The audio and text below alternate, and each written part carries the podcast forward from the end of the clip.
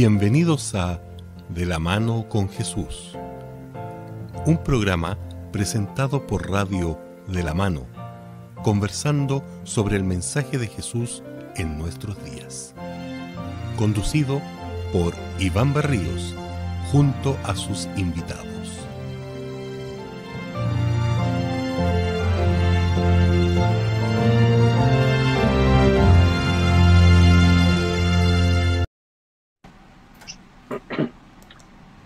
Hola muchachos. Hola, hola. ¿Me escuchan ahora? Perfecto. ¿Escuchamos bien? ¿Estamos bien? ¿Estamos bien? Sí, perfecto. Ahora sí. Eh, bienvenidos una vez más a De la mano con Jesús, programa que se especializó en hablar del Señor Jesús y no nos queremos separar de su compañía. ¿Cómo está don Ivaldo? Estamos bien, gracias a Dios, estamos bien. Estamos bien, estamos bien. Eh, contento de comenzar ya nuestro programa, creo que número 18 de esta temporada número 6. Ya. Así que estamos dispuestos a comenzar en este año en el cual hemos tenido de manera especial nuestro programa a través de también del eh, online con cada uno de ustedes en esta ah, te verás que ahora estamos en, en, página doble, estamos en, eh, en, YouTube, en Facebook, y estamos también de la mano, en Radio de la Mano, el, para los muchachos de la, de la radio. Y les damos un saludo a ellos cariñosos que nos escuchan, que nos conversan. La otra vez me llegaron algunos saludos del sur, de por allá, Gol. Bien, saludo a Gol entonces, ¿eh? A la hermosa ciudad de Angol. Ya, ¿y cómo está Don Hugo Montenegro? bien, como fin de año nomás, pero bien. Corriendo, dice usted. Eh, significa con mucho trabajo. Ya, pero. Ya. ¿Y qué, qué, qué, pretenden hoy día? ¿De qué vamos a conversar hoy día? Hoy día tenemos la pretensión de terminar nuestro programa, nuestra temporada también, nuestro último programa de este año, el centrándonos en la primera carta de, San Juan y tomando como anexo también las dos breves que continúan, que es la segunda y la tercera, que son estos tres pequeños libritos que estamos llamando joyas que hemos estudiado en nuestros programas anteriores. Estudiamos Filemón, la carta a Tito, las cartas de Pedro, la carta de Judas. Entonces vamos a estudiar ahora las cartas de Juan, que aunque son libros muy pequeños, en la Biblia, la segunda carta y la tercera carta no tienen capítulos, pero sí son muy importantes. ¿eh? La primera carta de Juan tiene muchas cosas que, que nosotros darnos para recordarnos ahora en, esta, en este mundo cristiano que nosotros vivimos en estos momentos. Sí. ¿Cuántas cartas habrán quedado fuera? ¿Cuántos? Eh, algunos libros que quedaron, no, nunca fueron incorporados. Son mensajes a la Biblia. Claro, con seguridad la providencia mm, no permitió porque, en primer lugar, imagínense, sería la Biblia un libro muy, muy grande y además hubieron muchas cartas escritas por los apóstoles que eran problemas más específicos y más locales, tanto en el tiempo como en el lugar en el cual se escribían.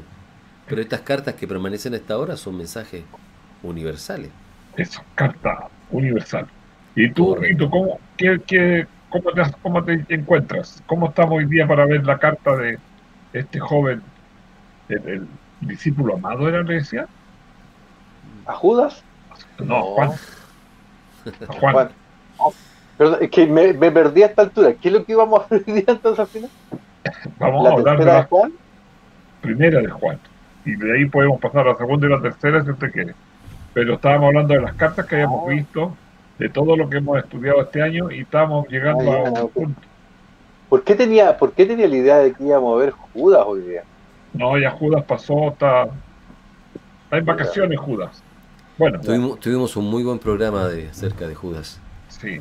Bueno, el tiempo pasa, la memoria. ¿Y será, será, que yo no estuve en el programa? Sí. Puede ser. Ah, puede, ser, sí. Puede, te, un, par de semanas que yo no, yo no estuve. No participaste, sí. Mm no estamos con las cartas de Juan. Bueno, ah, sí, no, pero Vamos adelante y no puede ser menos, aunque estamos en el último programa, no puede faltar un poco de música cristiana, Ah, bien. danza, ¿no? Muy bueno. Tenemos eh, el cuarteto Shalom.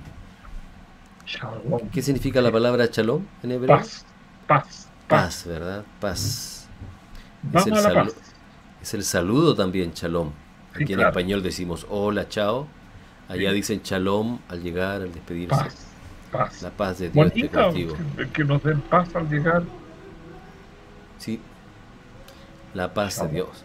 Y, Ya. en- y en- bueno, y un, el estudio de la palabra es mucho más que paz, ausencia de conflicto. Exacto. Shalom es un bienestar general, es una alegría, es felicidad, es estar bien. Eso significa la palabra Shalom. Shalom, más que, mucho más que, que la paz que nosotros entendemos. O sea, este cuarteto, Shalom es un cuarteto hispano, pero radicado en los Estados Unidos. Así que ahí tienen su trabajo, su ministerio en las iglesias de habla española en este gran país del, del norte de nuestro país. Vamos a escucharlo entonces. ya.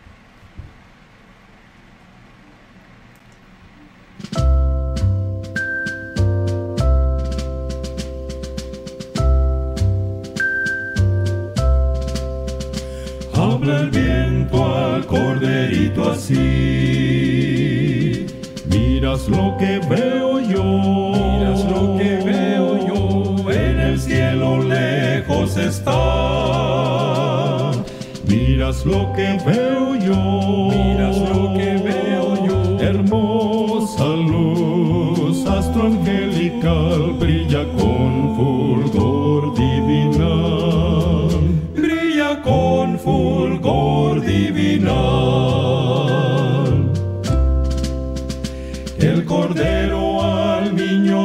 así. Hoy es lo que oigo yo. Hoy es lo que oigo yo. Retumbando va pequeñín. Hoy es lo que oigo yo. Hoy es lo que oigo yo. Canción de amor vuela sin parar con la fuerza de la gran mar.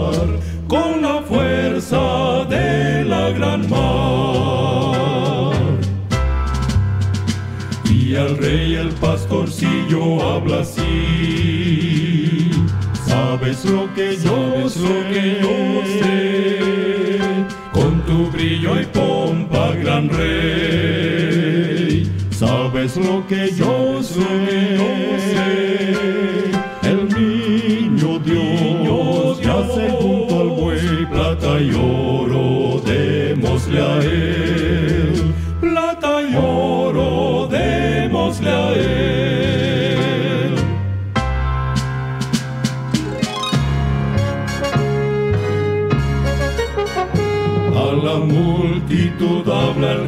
así. Escuchad pues mi voz. Por la paz imploremos hoy. Escuchad pues mi voz. El niño Dios, el supremo don, nos ofrece gran salvación. Nos ofrece salvación.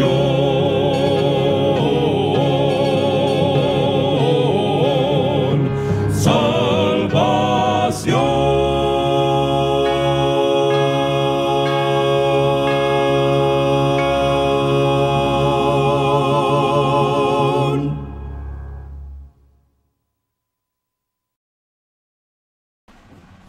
gracias, Muy Nivaldo. bien. Gracias, gracias. Estuvo bueno. Oye, Nivaldo, eh, tú dijiste que eran españoles, pero está el David Insunza. David Insunza es chileno. O sea, de habla, de habla española. Son Ah. latinos. Habíamos entendido que eran llegados de la madre patria. Españoles. No, no, no, son latinos, son latinos. David Sousa es chileno y el que le acompaña al lado de él también es chileno, no recuerdo el nombre. Hay dos chilenos que forman parte de este, de este cuarteto. Otro es puertorriqueño y el otro no, no, no desconozco el siguiente. Sí, el Daniel estuvo Shalom. mucho tiempo, mucho tiempo cantando en Decisión.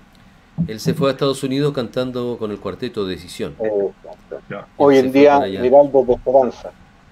El. Y el cuarteto Shalom nació de una formación que hizo el programa La Voz de la Esperanza, en la cual hizo una formación de Ah. heraldos del rey latinos. Sí, hicieron ahí en el. Claro, y de esa agrupación, después cuando ya se separaron de la Voz de la Esperanza, tomaron el nombre de Cuarteto Shalom, y han habido cambiando los, los integrantes. Y ellos Oye, siguen hasta ahora y cantan mayormente repertorio de los heraldos del rey. Heraldo. Sí, sí, sí, con su Pues la totalidad. Sí, así es. Bueno, y este himno de Navidad también, pues, Sí, que hablaba bueno. sobre los tres reyes magos. Los tres reyes magos, aunque la Biblia dice que no eran tres, que no eran reyes y que no eran magos tampoco. Pero bueno, la tradición lo. pero pero eh, fueron a visitar al Mesías. Oye, Claro, eh, los sabios Oriente. todo esto, hoy día, hoy día es la, se va a ver en la estrella de Belén. ah, de veras que estaba, pero, ¿sabes? Yo lo encontré poco científico porque nos dijeron en qué lugar, nos dijeron en qué fecha exacta. Los científicos, No, cuando dicen, No, se- no se dijeron. Se dijeron. Lo que pasa que en el fondo es la superposición de Venus y Saturno que van a permitir ver esta, esta- y va a ser eh, mirando hacia el horizonte, un poco más arriba, más arriba del horizonte va a estar entregado. Dice que la, la formación, la luminosidad más grande que se vea después de la luna. Esa va a ser la. Y hoy día es el punto de brillo máximo. ya. ¿ya? Correcto. Así Este paréntesis hay, uno, hay unos creacionistas, hay unos creacionistas, un grupo creacionista que, que establecen un poco algo sobre eso, ¿ah? sobre la conjunción de estrellas respecto de, de la, de la estrella de Belén. Ya. Mm. Bueno, Saturno y, y Júpiter, ¿verdad? Son los planetas Eso, que están. vemos. Saturno, Saturno y Júpiter, sí. Muy Saturno y bien. Júpiter. Eh, claro, y, y- pero la- las fechas, no como usted sabe, las leyes que el Señor dispuso en el universo son muy precisas. Eso Mm. nos permite ver, por ejemplo, eclipses con mucha anterioridad en los momentos exactos donde va a haber con minutos, claro, segundos. a, a eso es lo que iba yo con. Claro. Si volvemos atrás, como que no coincide mucho con la fecha con el nacimiento de Jesús, esta conjunción de planetas. ¿ya? Sí. Así que es muy difícil Aunque- que, que haya sido la estrella de Belén esta, esta Este- este conjunción. esta conjunción, Pero claro. sí aparece generalmente a finales de año. Por eso Mm. muchos llaman Ah, a esta Ya. Lo que conjunción pasa de es que, planetas ¿sabes qué? la estrella de Belén.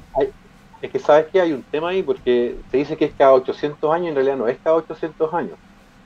Eh, lo que pasa es que la última vez que se vio fue hace 800 años, porque hace menos años atrás eh, no se pudo ver porque no, no hubo la luminosidad suficiente para verlo. Ah, hubo un tema ahí.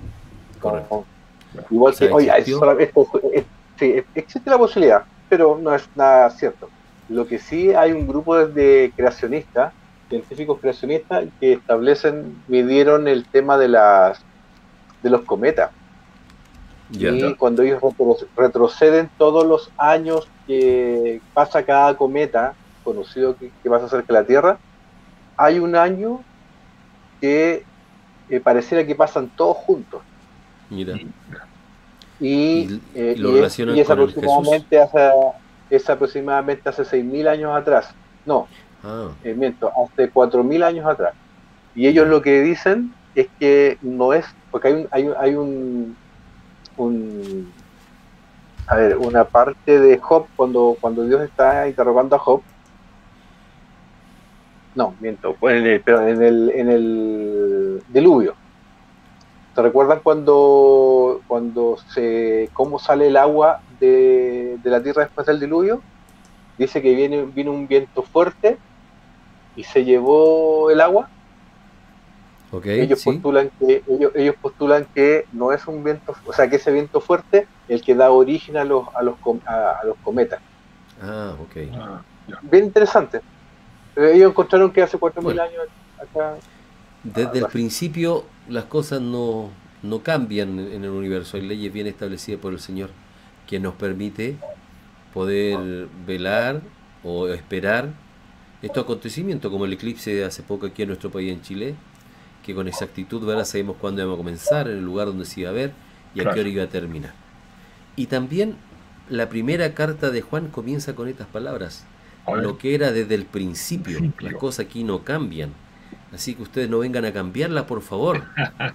Es lo que el apóstol Pablo suplica con esta carta porque habían grandes problemas. Los líderes religiosos estaban comenzando a introducir doctrinas erradas, fundamentadas más en sus propios conocimientos, sus, propios, en sus propias enseñanzas, que en la palabra y en el Evangelio que había dejado Cristo a través de la enseñanza de los apóstoles. Mira, la carta comienza sin decir yo soy Juan, vengo, soy discípulo, nada, sino que parte estableciendo el, tiempo ahí que no cambia. Todo ha sido desde el tiempo del Señor. Lo que era desde el principio, lo que hemos oído, lo que hemos visto con nuestros ojos, lo que hemos contemplado y palparon, nuestras manos tocante al, verbo. al verbo de vida. Y yo me quedé pensando en este palpar porque una vez me tocó hacer una aplicación que espero no haya sido insolencia. Eh, cuando se creó el sistema Braille, que es de, tacto, eh, esto no lo han podido mejorar, cambiar, nada. Entonces, eh, es cierto, cuando estaban los discípulos, Tomás dijo, si yo no meto el dedo, no, no, no. La mujer que tocó el manto, los leprosos que Jesús les tocaba para que sanaran. Claro, sí. Pero hoy día nosotros no vamos a poder palpar a Jesús porque no está presente. Entonces, palpar la, la Biblia, tocar los, los versículos, es una forma de acercarnos a Dios porque, como te digo, o sea, Luis Braille es una persona que quedó ciega y inventó un sistema, pero ese sistema, por más que han tratado de darle eh, un nuevo impulso al Braille, no han podido. O sea, se mantienen con los cuatro la base de 6 puntos y con 4 milímetros y 6 milímetros de, espesor, porque una mano grande, una mano chica, cae bien en el, en, el espacio del, del índice la, la letra, digamos, no una letra más grande. O sea, si tú escribes una letra mayúscula así con lápiz, eh, la agranda. Acá no se puede agrandar, se pone un signo antes para que sepa que es de mayúscula. O si yo quiero escribir un número, coloco un signo y si quiero escribir música, coloco un signo antes y esos caracteres que van después ya sé que no, no es una D, es un Do. Es un do, o es un número. Exactamente. Y, eso nos da la consistencia, porque ustedes lo palpan. Entonces, si ustedes palpan esa, esa letra, eso es con seguridad, es así.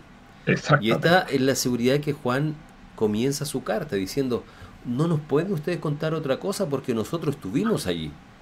Nosotros lo vimos, nosotros lo, escuchamos, lo tocamos y sabemos lo que le estamos nosotros presentando a ustedes. Que ese es el Cristo, el verbo de Dios. Y tal como tú decías aquí, la, primera carta, segunda y tercera carta de Juan, no se da al autor Juan. segunda y tercera habla acerca de, del anciano. Y, pero, pero, lo que ya estamos viendo acá, el verbo, sí. Usted lea, lea el comienzo de la, la primera, las primeras frases del Evangelio según San Juan. Idéntico a lo que estamos leyendo. En el principio era el verbo, la palabra de Dios, y la palabra se hizo carne. Y Él estuvo con nosotros y Él estaba con Dios. Y aquí dice, la cual estaba con el Padre y se nos manifestó. El verbo de Dios, la vida. Ahora, Hay términos acá que son muy similares a los de Juan en ese contexto tú ves que después habla de hijito, o sea, como, como con ternura, con una dulzura, con un amor de un, de un papá ya, de un hombre anciano, o sea, el, este hombre era un, era un joven cuando fue discípulo, uno de los más jóvenes del grupo, pero fue madurando y tiene toda esta experiencia que quiere contarnos, que quiere dejarnos registro de lo que él vivió y de que, de que la iglesia no se, no se alejara de, porque habían ya entrado, estaban empezando a entrar lo que más adelante vamos viendo con las falsas doctrinas, los, los, tipos que querían torcer la escritura. Por eso es que habla del principio, lo que hemos palpado, lo que dieron nuestras manos, tocante al verbo, el verbo, ese verbo que se hizo carne. Estas fueron, al parecer, las últimas cartas eh, escritas en el Nuevo Testamento. Eh, el último que ha permanecido a través del canon bíblico inspirado por el Señor. Año 96, 94, 92, algunos dicen, ¿verdad? Fueron escritas entonces en lo más cercano a nosotros, digamos en, historia, escrita por un hombre ya de mucha experiencia, quizás ya había pasado la, la experiencia de haber escrito el Apocalipsis. Imagínense, con todas esas visiones, estando hasta la presencia del Señor. Haber escrito el Evangelio, el Evangelio de San Juan, ah, o quizás produciéndolo. Todo, algunos piensan que estas cartas son, son antes del, Evangelio. Sí, es que no, hay, no, hay, no hay un desarrollo histórico, pero yo me quedé viendo algunos comentarios y me gustó eso que dice hijitos. O sea, como diciendo, ya, yo estoy, estoy cansado, estoy mayor, tengo más experiencia. Pero él no dice, mire, créanme a mí, porque yo he pasado 40, 50 años, no, sino que trata a la iglesia, que es una, una carta universal, trata a la iglesia como hijitos, como tiernos, así como papitos, como un... Bueno, Hugo siempre habla sobre el carácter de los apóstoles. ¿Cómo era el carácter de Juan? Desde, el comienzo ahí que se menciona el Evangelio. ¿A quién? El carácter de Juan, ¿cómo cambió? Ah, lo, que, pasa es que yo, yo, no estoy, o sea, yo estoy un, poquito, tengo una visión distinta de lo que pasa con, Juan. Yo creo que, yo creo que eh, Juan eh, no es tan cariñoso, o sea, trata cariñosamente a la iglesia, pero su escritura no es cariñosa, su escritura tiene que ver con el desafío de lo que está ocurriendo en la iglesia en aquel tiempo. Juan no había escrito nada. Y tal como dijo Nivaldo, Juan eh, se dedicó probablemente a presentar eh, la iglesia, pero no a escribir cartas, ni epístolas, ni evangelios. O por lo menos no tenemos un registro hasta ahora. Y se escribió y no perduró. Ah, probablemente. Pero lo que sí ocurre es que tanto el Evangelio de Juan como las epístolas de Juan tienen un propósito dentro de, de, la iglesia. Y ese propósito es eh, rebatir el pensamiento gnóstico que se está ingresando dentro de la iglesia. Sí, sí, es ¿Cuál, cuál, cuál, cuál, ¿Cuál es el objetivo de este pensamiento? Era decir que Jesús, eh, Jesús, la, la, parte física era solo un vehículo de Dios. ¿Ya? Y por lo tanto Jesús no era Dios, sino que era solo un vehículo. Y que cuando Jesús murió en la cruz, no murió Dios, sino que murió solo el vehículo, ¿ya? El cascarón, por llamarlo de alguna manera. Pero eso, obviamente va, eso va, eso va en contra, eso va en contra justamente de la creencia de la divinidad y de la humanidad, de la plena divinidad y la, plena humanidad de Jesús. Por esas razones que él comienza ambos, eh, la, tanto la, el Evangelio como esta epístola, él parte diciendo momento. Jesús está desde el principio. Jesús es Dios. Siempre ha sido, siempre fue y seguirá siendo Dios.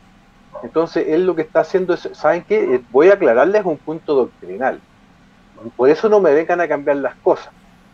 ¿Ya? Ese es un poco, eh, y por eso que después, obviamente, la epístola se larga en contra de los falsos maestros y todo lo demás porque él dice, recuerden que había un principio muy fundamental incluso dentro, afirmado incluso por Pablo dentro de Hechos de los Apóstoles, dentro de las mismas epístolas de Pablo, el cual era la predicación del Evangelio de los apóstoles. Porque ellos habían vivido con Jesús, ellos lo habían conocido y él, ellos entregaban el conocimiento directo desde de Jesús. Entonces llegaron estos otros líderes dentro de la iglesia a decir, oye, ¿sabes qué? Eh, Mira, sí, Jesús era Dios, pero no, no, no el Jesús que conocimos.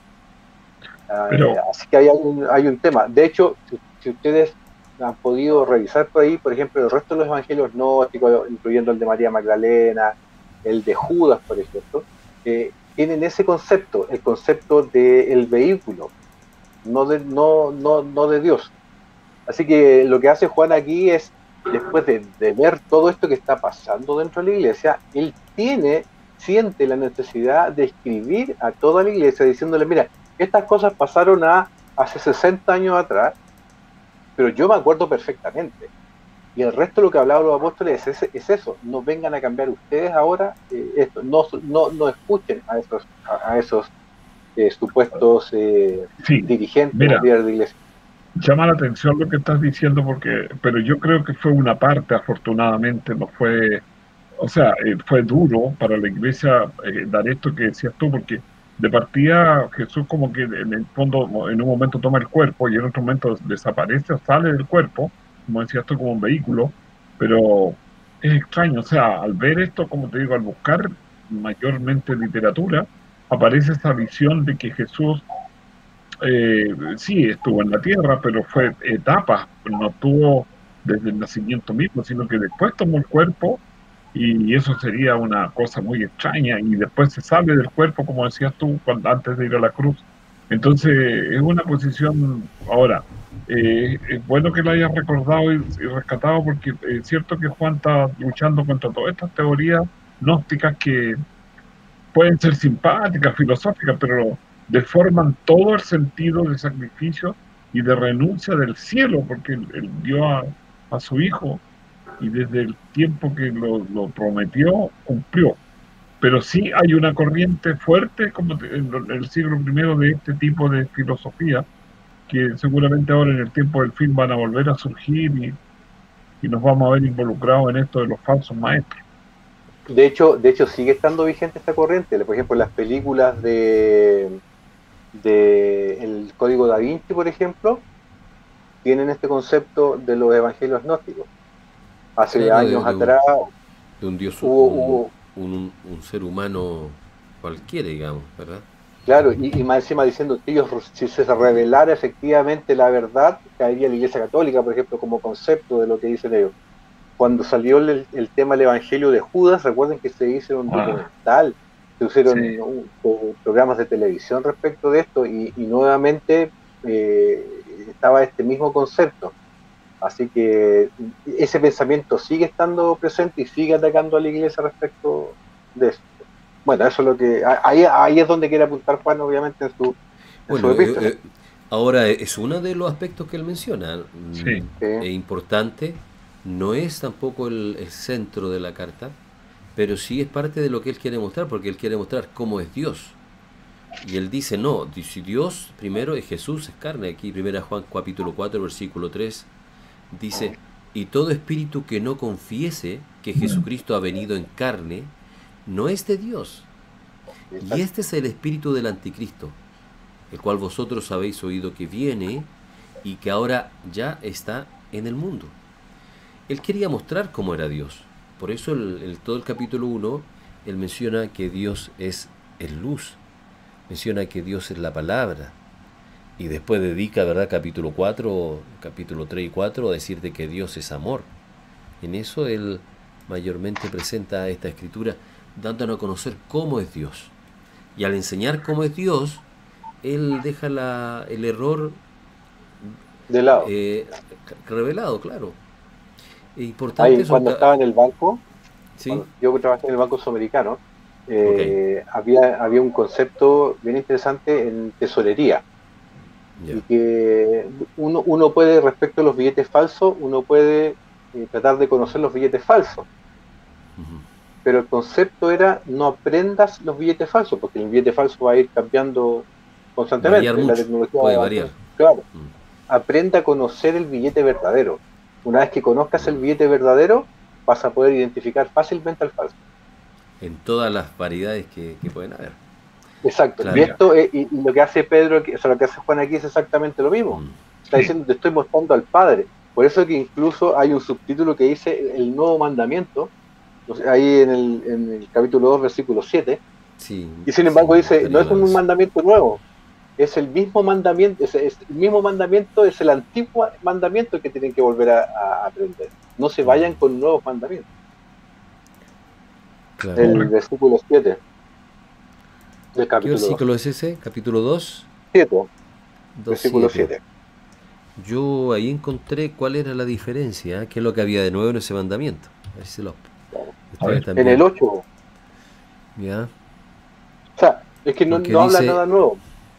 Pero dice, ¿eh? mira, dice, hermano, no se escribo mandamiento nuevo.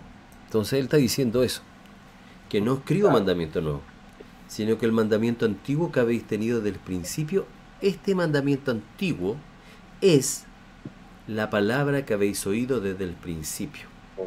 O sea, aquí él está jugando con una frase también de Jesús, que él también lo coloca en su, en su evangelio. Porque si Jesús dijo, un nuevo mandamiento os doy. Eso sí que dijo Jesús. Jesús sí dio un nuevo mandamiento, que os améis los unos a los otros como yo os he amado. ¿Ya? Ahí donde él le dio ese, esa nueva visión a este mandamiento antiguo, que es de amarse unos a los otros. Pero antiguamente era ámense uno, ama a tu prójimo como a ti mismo. Pero Jesús dice, ámense como yo los he amado, que, que mucho más que amarse a sí mismo. Si Jesús hubiera amado a sí mismo, él no hubiera muerto en la cruz por amar al prójimo. Pero aquí el apóstol Juan, recordando esas palabras, dice, no, pero esto, esto sí que no ha cambiado. Es lo mismo que desde anteriormente, que es la palabra de Dios. Y aquí eh, cuando usted lea, eh, y nuevamente invitamos a nuestros auditores a leer las tres cartas de Juan, cuando usted encuentra cuando él dice la palabra, eh, a veces Juan ocupa la palabra para referirse a Cristo, porque él es la palabra que está desde siempre. Pero también se refiere a la palabra, a el mensaje, al evangelio, a la palabra que no ha cambiado, que la, no hay movimientos de doctrinas que puedan erradicar lo que desde un comienzo está, que sigue siendo un mandamiento antiguo y permanente y van a permanecer para siempre, en lo que él quiere expresar.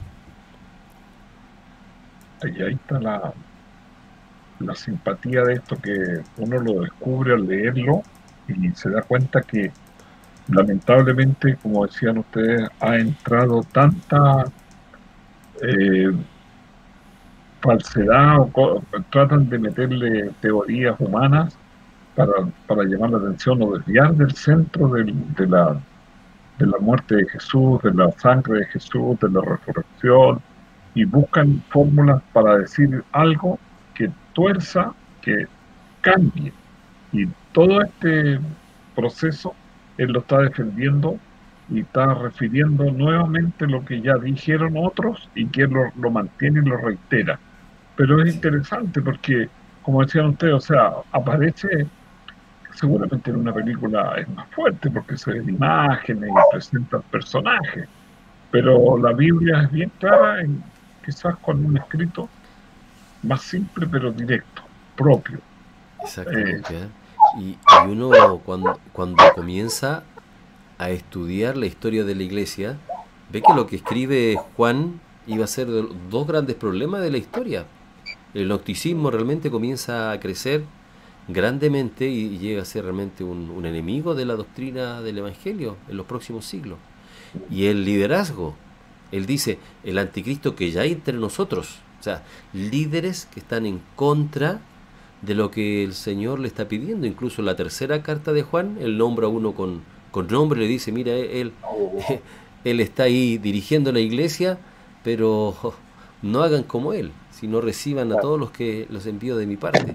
Esos dos grandes problemas, el liderazgo de la iglesia, el, el que el líder, el que el obispo principal ahora se transforme en, en el Dios presente, en el representante de Dios en la tierra, con el comienzo del papado, eh, aquí el apóstol Pablo, perdón, el apóstol Juan está diciendo que hacia dónde iba a ir la iglesia. Así que nosotros tenemos que tener mucho cuidado y sería muy bueno también hoy, como lo estamos haciendo ahora, volver a recordarnos estos buenos consejos que nos da el apóstol en su carta. El capítulo 2, el versículo 18 al 29, habla acerca del anticristo y él ocupa estas dos, figuras de las cuales tú hablabas, la figura profética, eh, que proviene del libro de Daniel, ¿cierto? Y también la, figura puntual que, existe en ese, en ese, instante. Sobre todo quiero recalcar eh, el versículo 22.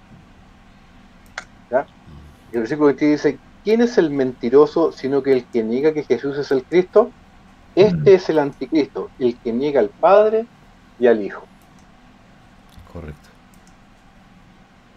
no hay duda que es así.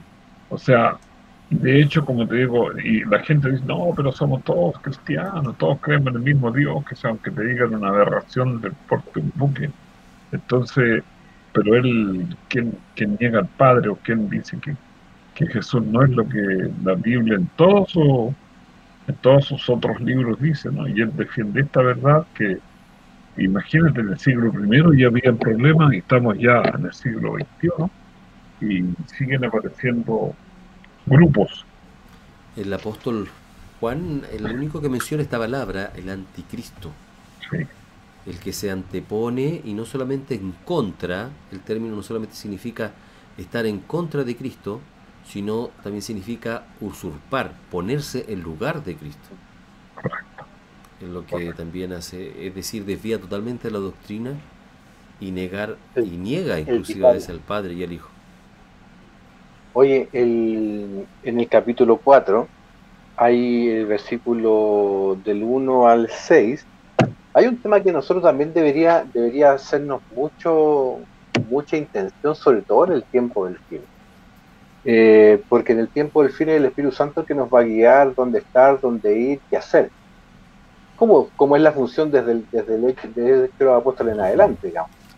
Pero fíjate que el versículo 1 del capítulo 4, haciendo obviamente a este, a este concepto de anticristo, de verdades y de cosas, y de cosas reales y verdaderas, dice, amados, no creáis a todo espíritu, sino probad si los espíritus proceden de Dios, porque muchos falsos profetas han salido del mundo. Entonces, este es un llamado sobre todo para nosotros en el tiempo del fin, porque en el tiempo del fin nosotros tenemos que aprender a distinguir y reconocer la voz del Espíritu Santo. Si no la aprendemos a distinguir y a conocer, podemos caer en, los engaños. De hecho, cuando tú estabas hablando recién acerca de estas, de estas personas que son cristianas, pero que niegan a Jesús, eh, versículo 19 del 2 dice, salieron de nosotros, pero no eran de nosotros. Eh, lo que pasa hoy día en, los, en, muchas eh, en muchas congregaciones que de repente dicen es que a mí me habló el Espíritu Santo y me dijo tal o cual cosa. Ah, y muchas veces hasta tal o cual cosa hablan en contra de lo que la Biblia y Dios ha dejado escrito en la Biblia. Entonces aquí tenemos nosotros, por ejemplo, un versículo que nos dice, tenemos que probar si son así. No es que, que si yo siento que cualquier espíritu me habla, por muy bonito que me hable, por muy bonito que yo lo vea, no necesariamente es de Dios, sino que probar si los espíritus son de Dios. Comprobar ahí como aquella, aquella ciudad que eran, escuchaban a los apóstoles, pero no creían, sino que iban inmediatamente a ver, ah, los verianos, ¿verdad? Que en Tesalónica se dice como lo debería. Vayan a ver si, si es realmente, ¿ya? Y Pablo escribió si hay, hay incluso un ángel se le apareciera y diera un evangelio diferente al cual nosotros le estamos mostrando, anatema, maldito. Y aquí el apóstol dice igual, es decir, eh, bueno, en, como aunque Hugo decía que no es, tan cariñoso, Juan, pero aquí ocupa nuevamente esta palabra amados. Es que es como Cristo, ¿ah? Cristo cuando estaba golpeando ahí y, echando la, mesa en el templo, claro, él era estaba irado, pero lágrimas corrían por sus ojos. Sí, por supuesto. ¿Verdad? No, no, es, no es excluyente. Exactamente. No, es excluyente porque obviamente uno puede, uno puede, de hecho Jesús no solamente cuando echó a los mercaderes, cuando le hablaba a los fariseos también le hablaba de la misma manera. no es excluyente porque, términos. Mm. Claro, porque de hecho eh, aquí Juan sale en defensa. O sea, una persona que no escribió en 60 años, algo lo tiene que haber molestado para que salga en defensa de él.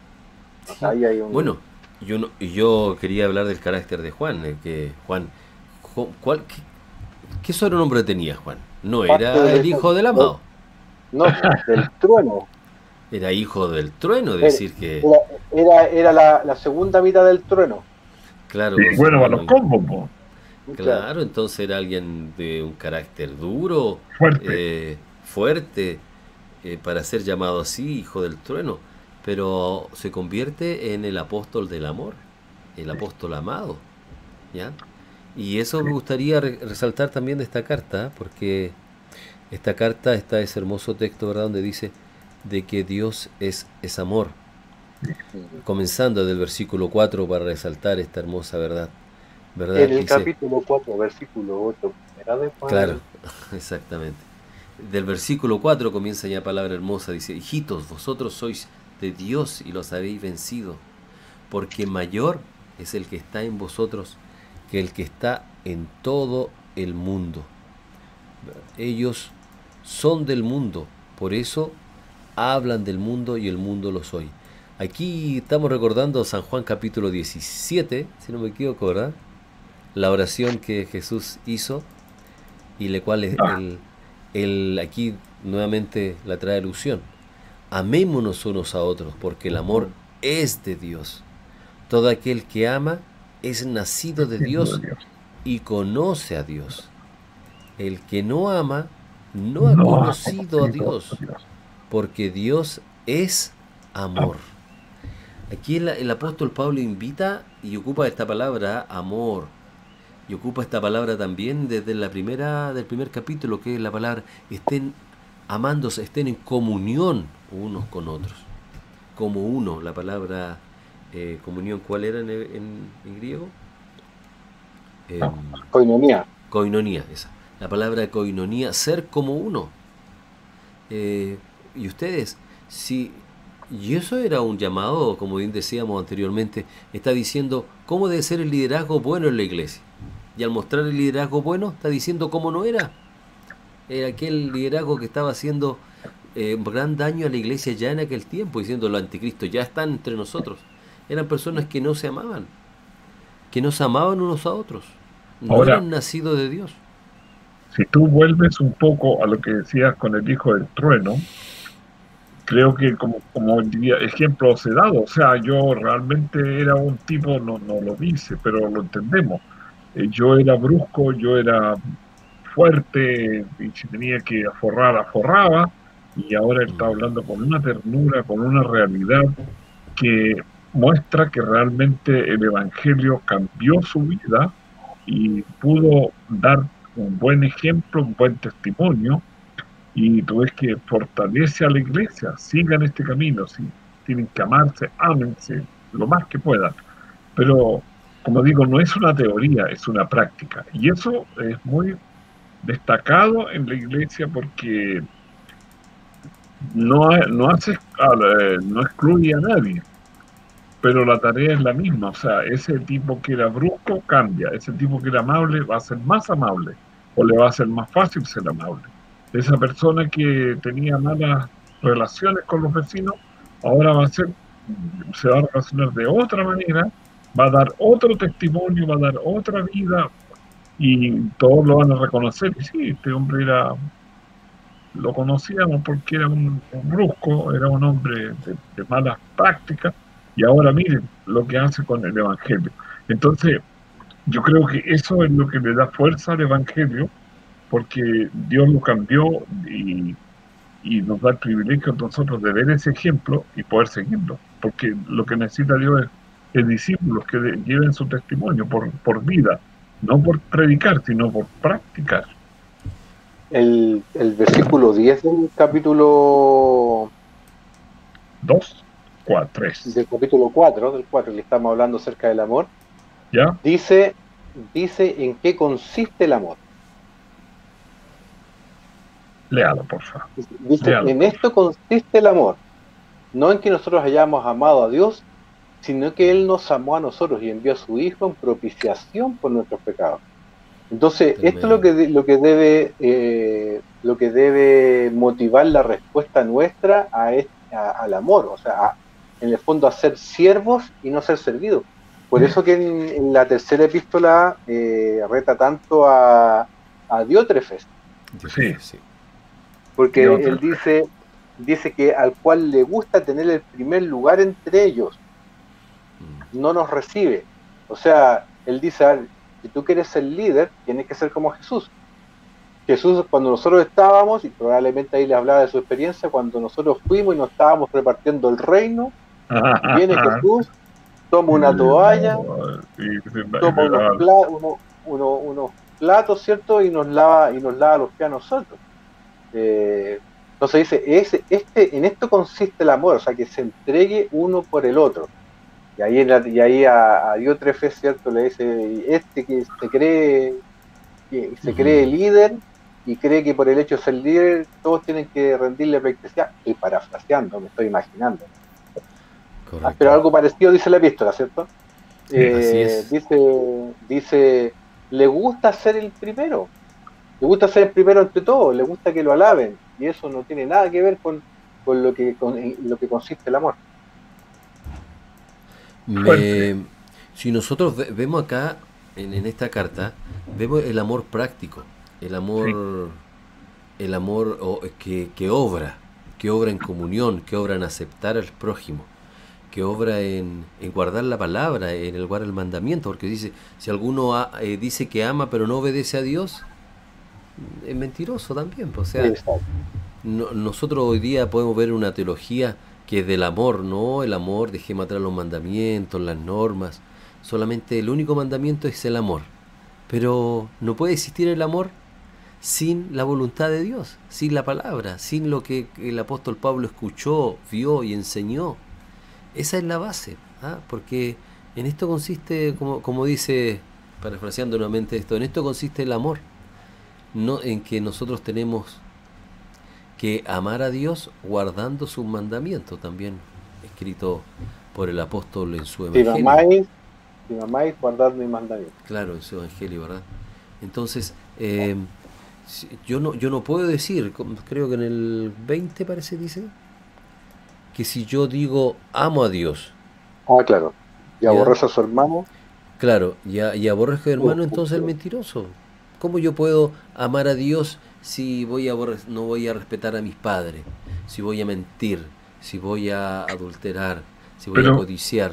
Es bien práctico ahí porque dice que eh, ¿cómo voy a, no amo al hermano que conozco y a Dios que no lo he visto nunca? ¿Cómo lo voy a amar? Dice, bien, es práctico porque es cierto, o sea, yo si te conozco tengo alguna simpatía, alguna cosa, te que canta bien algo, pero si no a Dios no lo hemos podido ver, no porque no queramos, sino porque el pecado nos tiene aparte, nos tiene lejos de Dios. Entonces él dice, bueno, hay que amar. Ya, pero ¿cómo dice que amas a Dios si no lo has visto, no lo conoces, porque está lejos? No porque quiera estar, sino que porque, bueno, y si tenemos el privilegio de orar, Señor, quiero a lo mejor Dios nos hace alguna manifestación porque estamos orando y pidiéndole que queremos tener alguna representación, alguna cosa del, amor de Dios. Pero en, general nosotros no tenemos el privilegio de, escuchar a Dios, de, que el Dios, como decían delante ustedes, el Señor me habló. No, pues o sea, yo puedo inventar que Dios me habló y le digo, chicos, vamos a hacer esto, pero es para convencerlos de la idea, pero no es que Dios nos esté llamando ni hablando cada rato. Eh, Dios va a hablar y tiene, tiene que comunicarse con su iglesia, pero mucha gente dice, mire, el Señor me habló, tengo una manifestación, tengo un mensaje que darle, y al final no, no resulta. No es, no es lo que Dios dijo. En esto conocemos que amamos a los hijos de Dios cuando amamos a Dios y guardamos sus mandamientos. Primera de Juan capítulo 5, el versículo 2 y el 3 dice, eh, pues este es el amor a Dios. Este es el amor de Dios. Dos puntos. Que guardemos sus mandamientos. Y sus mandamientos no, son, gravosos. ¿Ya? No son difíciles de cumplir, dice la versión eh, la nueva versión internacional. Y estos no son gravosos, no son difíciles de cumplir. Si tú amas a Dios sobre todas las cosas, vas a cumplir los primeros cuatro mandamientos. Si tú amas a tu prójimo, vas a cumplir los otros seis. Ya no va a ser gravoso. Y es increíble que, que, cuando uno lee los diez mandamientos eh, y escucha a, a, aquellas personas que dicen, no, que los mandamientos son son difíciles de cumplir y todo lo demás. Eh, yo no veo, por ejemplo, dentro de los diez mandamientos, más allá de que, obviamente muchas veces no se cumplen, pero no veo una prueba dentro de los diez mandamientos que no sea capaz de no sea capaz de cumplirse. No te está diciendo camina de aquí a la China y de vuelta. No dice eso. Sino que fíjate que primero tiene que ver con la relación con Dios y después la relación con las demás. O sea, ¿por, qué tengo que mentir? O sea, primero, ¿por qué tengo que odiar a mis padres? ¿Por qué no debo respetarlos? Después, ¿por qué debo, por qué debo mentir? ¿Por qué debo robar? Eh, robar? ¿Por qué debo adulterar? ¿Por qué debo desear lo que tienen los demás? o sea, no, no es ninguna cosa como que dijeras, mira, tenéis que escalar el Everest sin oxígeno y sin ropa para la nieve. Eso sería un mandamiento, eso sería un mandamiento gravoso. Gravoso. Claro. Claro, porque sería imposible de cumplir, pero aquí los imposible. mandamientos, cuando uno, claro, cuando uno ve los mandamientos, son cosas que supuestamente eh, debieran ser naturales. De hecho, son todas las cosas que nosotros siempre anhelamos. Porque, por ejemplo, yo cuando escucho a las personas, dicen, me encantaría tener una casa sin rejas, no usar más llaves, no tener protecciones. Por ejemplo. ¿Y por qué las tenemos? Por seguridad. Porque, porque, porque, porque la gente no cumple los 10 mandamientos. Claro. Mira, ¿Se dan cuenta?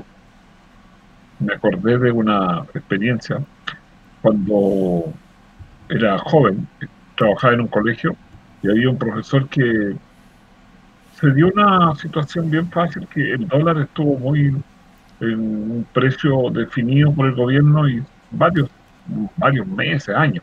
A 39 pesos. Exactamente. Entonces la gente No, compraba, no me digas que no. pero sí, te, te vendo un auto, te vendo una casa. No, no, de ahí, de ahí les voy a contar mi, mi experiencia, porque tengo una experiencia Ya. respecto a eso. Ya, perfecto. Entonces, eh, el tipo, todos compraban autos y él no. Entonces, Claro. un día dijo, no, dijo yo, o sea, él sentía envidia. Y yo decía, pero, ¿qué importancia tiene andar en micro en auto? O sea, es más fácil andar en auto, más cómodo. Pero yo no puedo envidiarte porque tú tienes auto. O sea, no, no, no era mi preocupación. Lamentablemente, este amigo, mira, fue tal que un día otro amigo de él se fue y le dijo, toma, te regalo la casa porque yo me voy de Chile y no vuelvo nunca más. Toma, ahí están las llaves y ya te cargo. ¿Sabes tú que perdió todo? O sea, no fue capaz de administrar. Yo decía, bueno, ¿y por qué no fue al banco a repactar? ¿Por qué no, no, no arrendó esa casa y siguió? La perdió, la perdió. Entonces, como dices tú, o sea, el, el envidiar, el, el desear lo que tiene el prójimo, a lo mejor el tipo tiene más plata, tiene más años, le queda una herencia, etcétera. O sea, eh, mejor vivo con lo que tengo y estoy feliz con lo que tengo. ¿Qué vas a contar tú? A ver. Es que me hicieron acordar una experiencia. Yo cuando chico jugaba en Barrabás en Chile la pelota y salí de fuera del país. Y hubo un viaje de Estados Unidos, Canadá y Paraguay, una gira. Ya. Y ob- obviamente teníamos que pagar los pasajes y todo. Y eso fue el año 81. En esa época, el año 81, el dólar estaba a 39 pesos e- Sí, efectivamente. sí, sí. Fijo. Y ¿Cuánto mi mamá había pedido y había pedido un crédito a 24 meses para pagar ese viaje, esa gira. Y resulta que pagó durante todo un año en la 39. deuda, porque eran con dólares, a 39 pesos. El año 82, cuando dijo, cuando se fue al doble, la deuda también se fue al doble. Imagínense, o sea, como que no se pagaba nunca. Nunca. Sí, sí, sí. Mm, sí. Sí. Así que me tocó también. También te te tocó ese, ese gran problema, ¿ya? Bueno. Estimados, miren, quedan unos minutitos. Estamos, creo que hemos centrado ya la invitación a nuestros queridos auditores, a nuestros amigos que nos están escuchando, nos están viendo, para sentir esa, esa motivación nuevamente a leer estas cartas de, de Juan, que sean una experiencia positiva en sus vidas. Pero también ocupemos estos minutos que quedan para despedir esta temporada, ¿les parece? Y Sí, desearle a todos ustedes algo, algo bueno. Antes Iván. de despedirnos, espérate, quiero ver alguna persona que nos esté viendo para saludar y después los saludamos. Me- Te saludo a ti y te agradezco. ¿Hay alguien que me No. pueda mencionar? ¿Huguito? En YouTube, en YouTube no nos mandaba mensajes. Ya, ¿y tú, y tú, En ¿No nos ve Facebook tenemos ahí una, una señorita. Ya. Saludos. Dice Susana Díaz Canales. Muy bien, Interesante la carta de Juan. ¿ah? Un abrazo fuerte para todos y en especial a quién. Adivinen. Anibaldo. Aníbaldo, Claro, en especial para mí fue. ¿ah? Está Y bien. me- Hablando me- del amor, hablando, hablando del amor, dice, te amo, hermano. Así dice ella. Yo también Muy te bien. amo mucho, hermana. Gracias por tu mensaje. Ya. Eh, bueno, yo quiero dar gracias a Dios porque.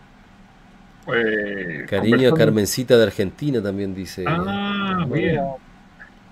Cuando comenzamos, nosotros no pensamos más que en una temporada, pensamos en unas cuatro o seis programas y llevamos bastante tiempo y le doy gracias a Dios porque yo creo que de algo habrá servido a los muchachos que nos escuchan, a las damas que nos escuchan, que les ayude un poco a acercarse más al Señor.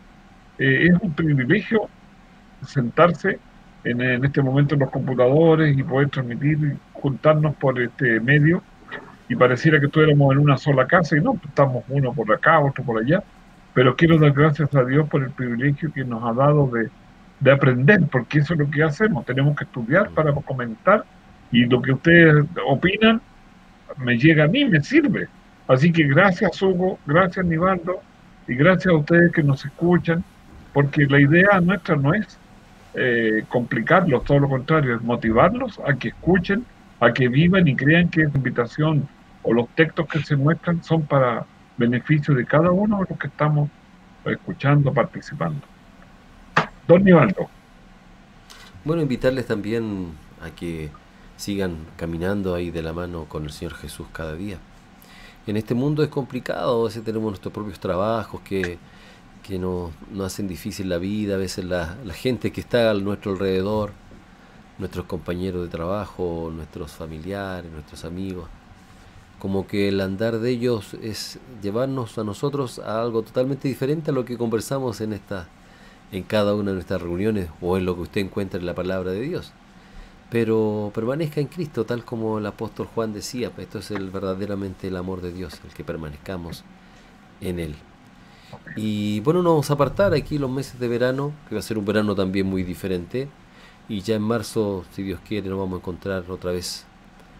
Tenemos ahí un libro que nos espera, que es el libro de Romanos, para iniciar la temporada. hace tiempo que... estamos amenazando. Espero que podamos ahí trabajar con Romanos y de regreso. Gracias. Eh, ya poquito. Te dejamos al final sin querer queriendo. Sí, yo feliz de poder contar y estar con ustedes, ustedes con Ivaldo, con Iván, ¿cierto? Semana a semana, ya llevamos varios años al respecto de esto. Eh, feliz de poder compartir con nuestros amigos en esta nueva experiencia, ¿cierto? De estar en vivo los días lunes, transmitiendo por YouTube, por eh, Facebook. Eh, el y, obviamente a nuestros amigos de la Radio de la Mano, que son los inspiradores de este programa, ¿cierto? Eh, también en, estás en diferido, y, igual ellos pueden escucharnos si quieren en directo los días lunes. Eh, así que nos veremos la próxima temporada, que a lo mejor va a ser mi última temporada. Espero, espero, que, espero que no. Eh, pero quiero terminar con, con, con los, el versículo 11 y 12 de la tercera epístola de Juan. Ya. Como, como mensaje especial para nuestros amigos. Dice, amado, no imites lo malo, sino lo bueno. El que hace lo bueno es de Dios, pero el que hace lo malo no ha visto a Dios. Todos, dan, todos dan testimonio de Demetrio, y aún la verdad misma, y también vosotros damos testimonio, y sabéis que nuestro testimonio es verdadero. Dios mm. permita que nosotros, los que estamos aquí transmitiendo, podamos ser como Demetrio, pero transmitirles a ustedes también, queridos amigos, ¿cierto? En que eh, puedan imitar lo bueno. Y, lo, y siendo imitando lo bueno, van a ser hijos de Dios. Así que ese es el mensaje que les dejo al menos yo para hasta la próxima temporada. Muchas gracias, Hugo. Hugo fue eh, la última persona que se integró, porque él llegó a ayudarnos un poco a la parte técnica, que estábamos con problemas. Y un día le dijimos, bueno, pero ¿qué? Toma ahí un micrófono. Y de a poco se enchufó y ustedes ven que ha traído muy buenas y lindas ideas, espiritual, buena persona, responsable. Así que te agradecemos. Ahora, Hugo está pensando en radicarse fuera de Santiago. Pero yo, yo te puedo decir que puede transmitir aún hasta Estados Unidos, porque hay un programa que conozco que uno de los participantes llama de Estados Unidos. Así que esperamos que sí, pueda tener tiempo.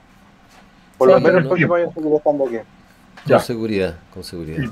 ¿Algo más, Nivaldo? Eh, no, no, solamente invitarles nuevamente a cada uno de ustedes que a permanecer en el Señor y si Dios permite nos encontramos en una próxima temporada de con este programa de la mano con Jesús, la temporada número 7. Mire, qué lindo número. El número perfecto.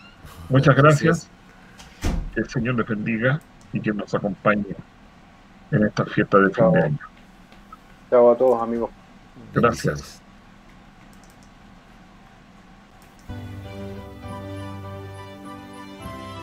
Hemos llegado al final de nuestra conversación.